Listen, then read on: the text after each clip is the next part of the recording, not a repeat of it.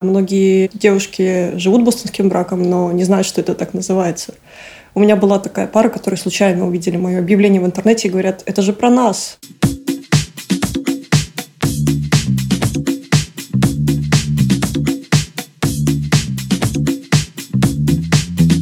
Привет, это подкаст «Больше половины». Меня зовут Лена Барышева, и в первом сезоне я разговариваю с женщинами, которые по-разному помогают и поддерживают друг друга.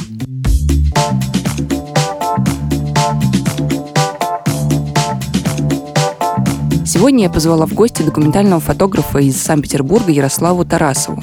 Она уже год снимает фотопроект о женщинах, которые живут в бостонском браке. Союзе, где девушки живут вместе, делят быт и поддерживают друг друга эмоционально. Ярослава рассказывает, как американское явление прижилось в России. Бостонский брак – это феминистская идея. Ну, изначально, да, термин стали использовать суфражистки после того, как он был впервые упомянут в романе «Бостонс».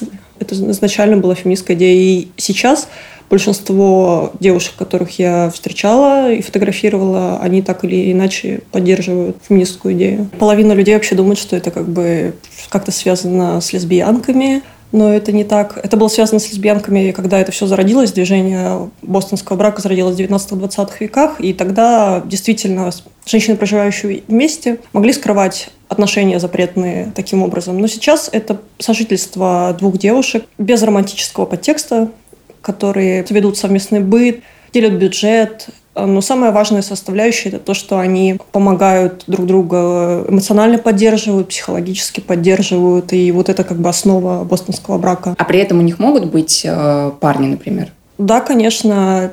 У меня есть одна пара, которые до сих пор живут вместе, но одна из девушек недавно вышла замуж, но они продолжают жить как бы... То есть она с мужем живет в одной комнате, снимают, ее подруга живет в другой комнате, им просто так комфортнее, они знают друг друга уже много-много лет. А были героини, которым ты рассказывала про этот термин бостонский брак? То есть они, скажем, жили по принципам бостонского mm-hmm. брака, но не знали, что... Да, да, у меня были одни такие девочки, и как раз они прочитали и сказали, вау, да мы же и бюджет делим, и вообще живем вместе, и в ближайшее время собираемся жить вместе. Э, это же про нас. И она написала мне, кажется, мы живем в бостонском браке.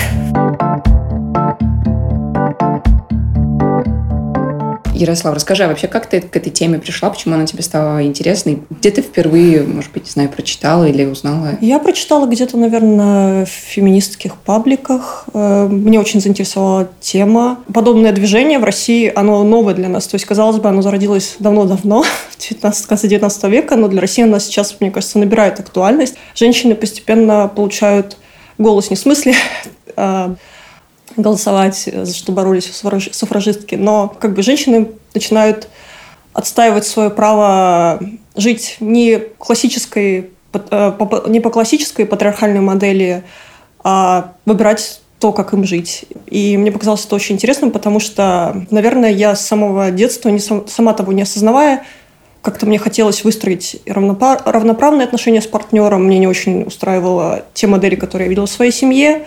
И я очень восхищалась искренне девушками, которые вот так делят быт с подругами, поддерживают друг друга. И мне показалось это очень интересным и посмотреть действительно, кто так живет, как это происходит. А ты с ними встречаешься и делаешь их портреты? Я делаю их портреты, я беру небольшое интервью, и, наверное, оно не будет длинным, но просто некоторые ключевые фразы, которые зацепили больше всего, будут как-то характеризовать каждую пару. А сколько у тебя уже героинь? Не можешь про них немножко просто а, рассказать, а, что это за девушка? Сегодня я отсняла седьмую пару в Москве.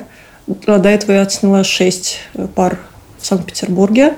В основном это девушки от 18-19 лет до 30, которым просто удобнее сейчас так жить. Но этот возраст не ограничивается 30 годами. Я просто пока не нашла людей. Я уверена, что есть и взрослые люди, и пожилые люди, которые живут так, просто не осознают этого.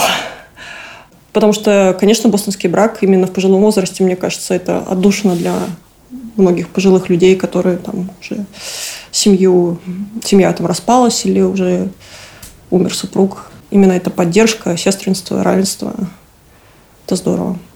А как они начинают жить вместе? Они уже до этого, скажем, подруги, и потом решаются, да, мы будем жить э, в одной квартире, у нас будет общий бюджет.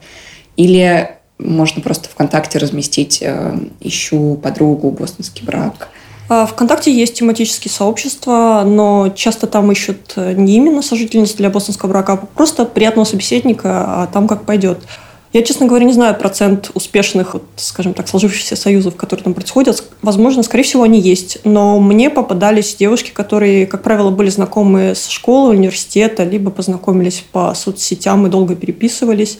И в какой-то момент поняли, что они очень близки друг к другу и съезжались и годами жили вместе. Вот, в частности, сегодня я фотографировала такую пару, которые познакомились на сайте по написанию фанфиков. Одной из девушек было 16 на тот момент, а второй 29. Но они, естественно, в интернете не знали первое время общались на равных. И они очень хорошо общались, поддерживали друг друга.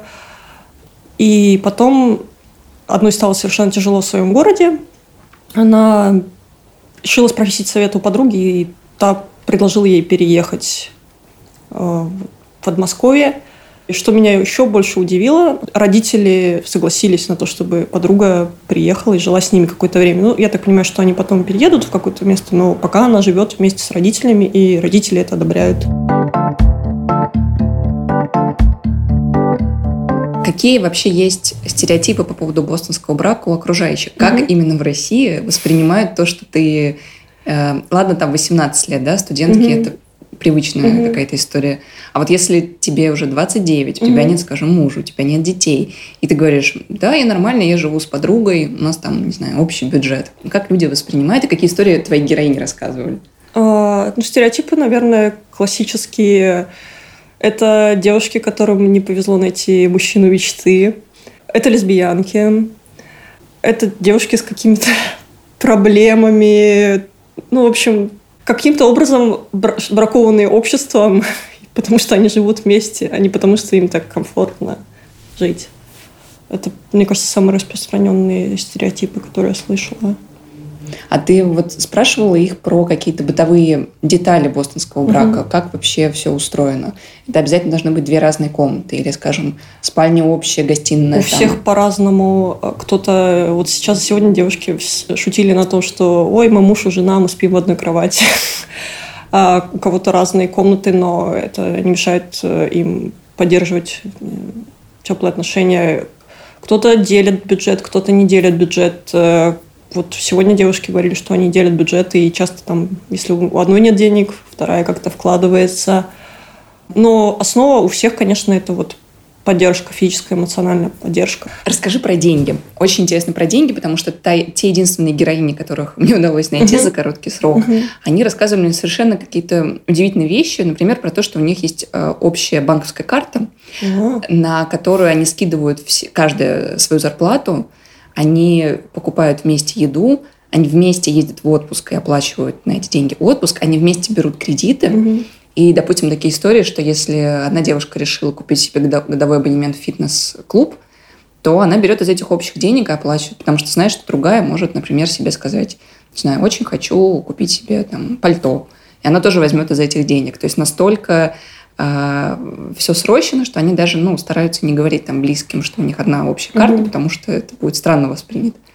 Ну, мне, к сожалению, вот такие случаи не встречались. А в основном это когда девушки вкладывают в совместный быт, покупка там, продуктов, каких-то вещей в дом и оставляют э, свои, себе деньги на карманные расходы. Была одна пара, которые живут по принципу, кто заработал, значит, принес деньги, и одна из девушек а, брала на себя такую экономическую функцию. Она говорила, ты не умеешь тратить, значит, я, и она распределяла все траты, которые были в браке.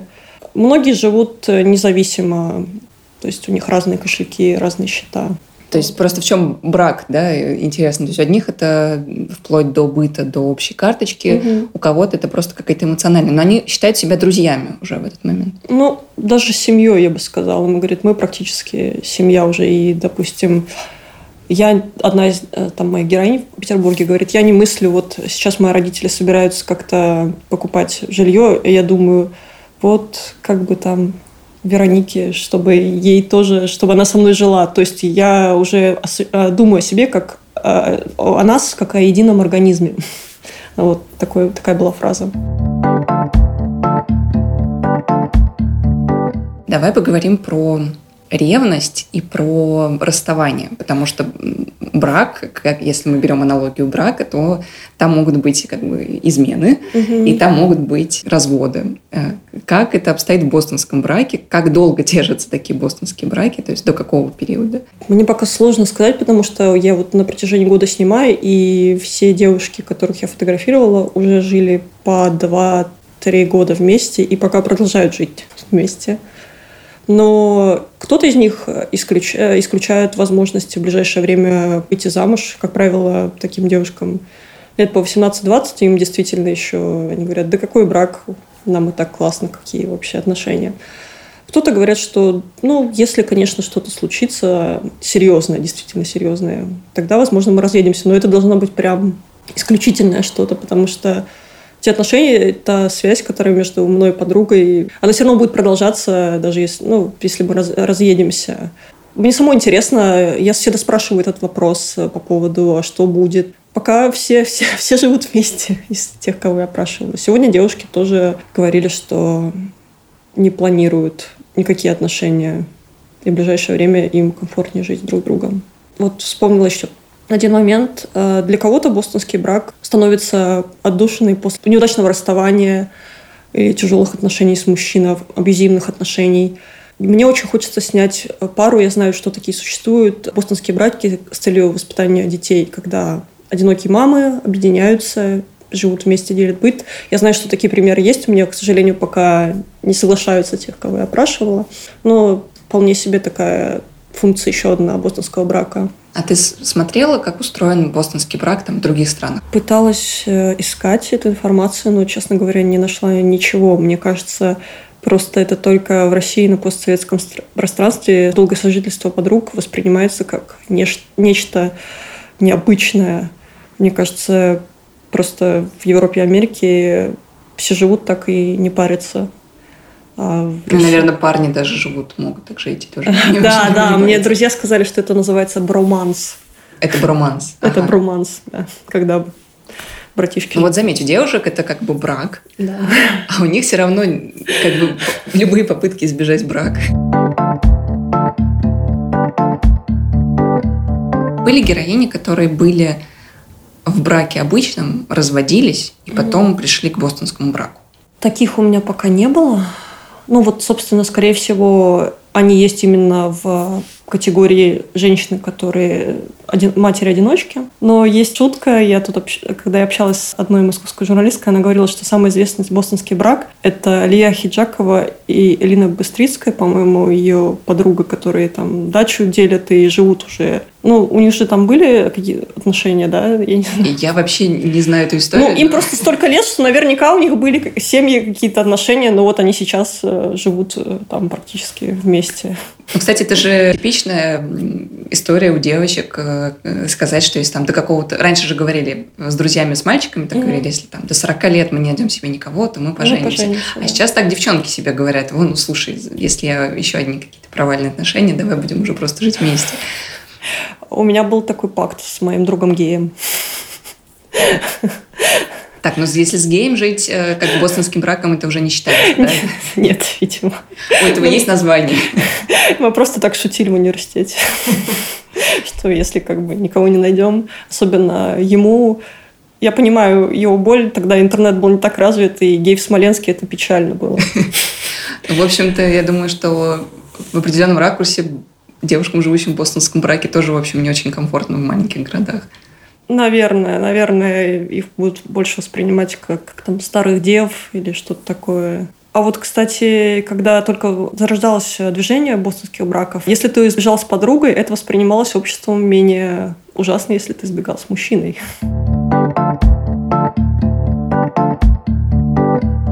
Как, на твой взгляд, тебя изменил этот проект и твое отношение к браку, к дружбе и к тому же сестринству?